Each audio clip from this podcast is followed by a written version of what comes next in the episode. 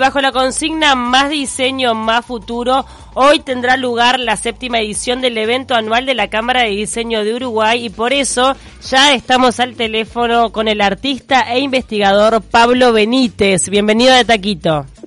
Eh, hola, ¿cómo están chicas? ¿Todo bien? Bien, ¿cómo estás Pablo? Muy bien, muy bien. Muchas gracias por la invitación. Gracias a ti. Bueno, contanos en esta gran jornada de intercambio va a haber ciertos temas de comunicación, de conversación como la cultura, el diseño, el futuro. ¿Por qué es importante reflexionar sobre todo esto? Bueno, en realidad, primero eh, de vuelta agradecerles y decirles que, tal, hoy es para mí es un día y para la, la comunidad del diseño es un día especial porque se juntan como varias personas o varios personajes que tenemos cosas para decir y eso ya más que nada lo hace lo hace interesante. Hoy es, como vos decís, el, evento anual de diseño, eh, que ya, ya está funcionando, que a partir de las 9 horas estamos con workshops y demás. A partir de las 12.30 comienza, comienza todo el show, pero ya desde las 9 de la mañana la cooperativa de diseño de Argentina, que son unas, unas chicas increíbles que hacen un trabajo increíble de cooperativa, ya están brindando un workshop y obviamente van a tener su, conferencia a la tarde. Vamos a tener a Edith Medina de México, que también otra artista increíble, y a Paula Dip de Brasil, que es una diseñadora social también con un con un trabajo en diseño, en el diseño como proceso que es muy bueno. Y también voy a estar yo, Pablo Benítez Tiscornia, que voy a hablar un poco sobre lo que es eh, el Internet de las cosas eh, pensado desde el diseño, cómo podemos empezar a conectar a los objetos eh, en el mundo del diseño. Pablo, ¿también contará con un espacio de exhibición?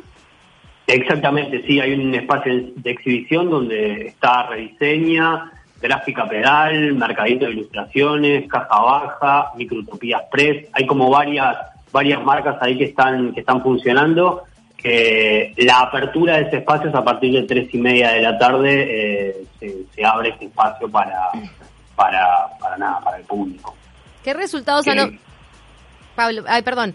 ¿Qué resultados han obtenido de, de, ediciones anteriores? Eh, sabemos que han congregado muchísima gente, eh, además de los referentes que, que, contabas, todos los participantes que van a estar hasta esta noche, ¿no? En, en todo lo que es este evento, en, en las conferencias y en las charlas.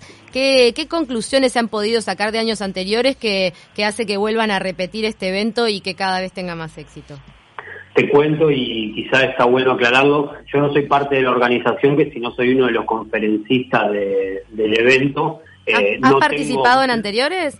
Por eso mismo, no he participado en los anteriores, sí sé el movimiento que genera, porque soy de la comunidad de diseño, mm. y realmente es un evento que primero congrega muchísimas personas y muchos actores del diseño, eh, y genera, genera movimiento, genera cambios, bueno, se habla de temáticas de futuro, porque cuando hablamos de futuro no estamos hablando solo de últimas tecnologías, sino que también estamos hablando de sustentabilidad, de, cómo hacer en lo social eh, que esto funcione y, demás. No solo hablar de, futuro quiere decir hablar de tecnología, que en este caso hablar de tecnología me toca más a mí, pero también tenemos a compañeras conferencistas que van a estar hablando de temas justamente desde otros lugares, de nuevos materiales, desde cómo generar eh, trabajar en cooperativa y, bueno, de hecho, diseñar para el pueblo. De hecho, vos eh, haces textiles electrónicos. A mí ya de por sí me dicen eso y no no sé de qué me están hablando. No entiendo. No estoy entendiendo. ¿Qué es esto de los textiles electrónicos? ¿Vas a estar hablando de eso también en esta jornada?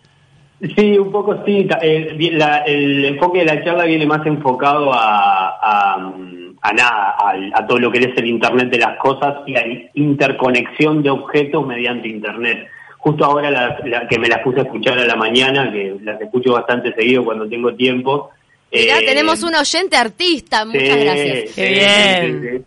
Sí, sí, sí, Y las escuchaba en el tema que estaban hablando, un poco de la sexualidad y demás y me fue re interesante porque hace un tiempo desarrollamos con una, con otra, una diseñadora, era una, una bombacha, llamémosles así, que la problemática de ella era que tenía su, su novio viajaba mucho Bien. Y, nada, y tenía, y tenía que, que, solucionar temas sexuales que eran, que eran para ella y para el novio importantes.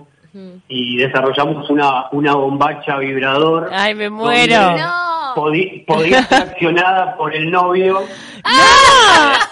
El novio estaba en Japón, no, no, Uruguay, no se daban placer mutuamente a través de la bombacha de... Me no. de este. Pero escúchame, pero ese invento tú tiene que eh, más, está, está, patentado, ya, ya lo Bien. por sí, Por eso lo estás diciendo, porque si no...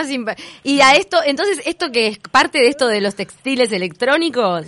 Tiene que ver, el textil electrónico es incorporar justamente electrónica y tecnología en el textil tanto sea como en, dispositivos o mismo en la fibra de, lo que es la creación del textil. O sea que a lo que se le llama también ropa inteligente tiene que ver con este concepto. Tiene que ver, tiene que ver, sí. Ay, no sabes la cantidad de veces que, invoqué a personas como vos porque yo decía, no hay ropa inteligente para las personas que sufren de hiperhidrosis, que tengan las partes donde, viste, que es palmar, axilar, o sea, claro. que realmente pueda absorber y no y no mancharse esas partes. La verdad que pensaba, y habría que diseñar eso. En realidad hay, pero eh, acá en Uruguay estamos como un poquito atrás de todo ese, camino, por eso son tan importantes estos eventos para, para que el mercado también escuche un poco los, los, actores que estamos atrás de este, de este mundo. Qué lindo. Bueno, entonces hoy todos congregados, cuando hablamos de diseño, hablamos de diseñadores industriales, diseñadores de indumentaria, diseñadores gráficos. Mm. Hay, este, es muy amplio. La Cámara de Diseño congrega a todo este tipo de de áreas eh, y estamos todos juntos trabajando en pos de que esto sea un día increíble y que, que nada, celebrar. ¿Todavía hay tiempo para, para que la gente se pueda inscribir o que pueda ir? Sí, sí, sí, sí hay tiempo. Pueden ir a, a, Antel y en la Torre de las Telecomunicaciones y ahí mismo se, se acreditan. y entran pueden entrar. No, hay, ningún tipo de problema. Es en el auditorio Mario Benedetti, van a estar ahí hasta las 20, 30 horas, o sea que tienen el resto de la jornada los que se hayan sentido interesados por, por todo este evento, escuchándonos a nosotros. No está la bombacha vibradora, pero sí... No la tenemos. No, no la tiene. Mira que puede ser la vedette del evento.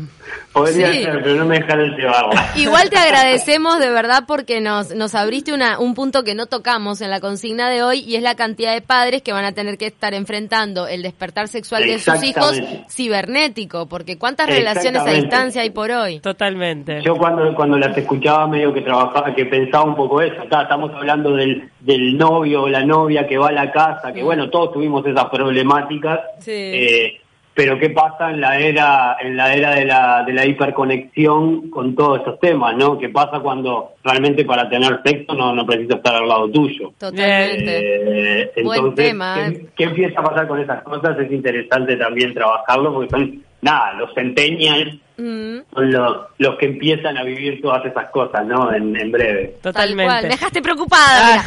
bueno, Pablo, mil gracias por este. Mucho. Mil gracias y bueno, están todos invitados entonces a participar de esta jornada que va a ser en el día de hoy, así que apúrense. Gracias.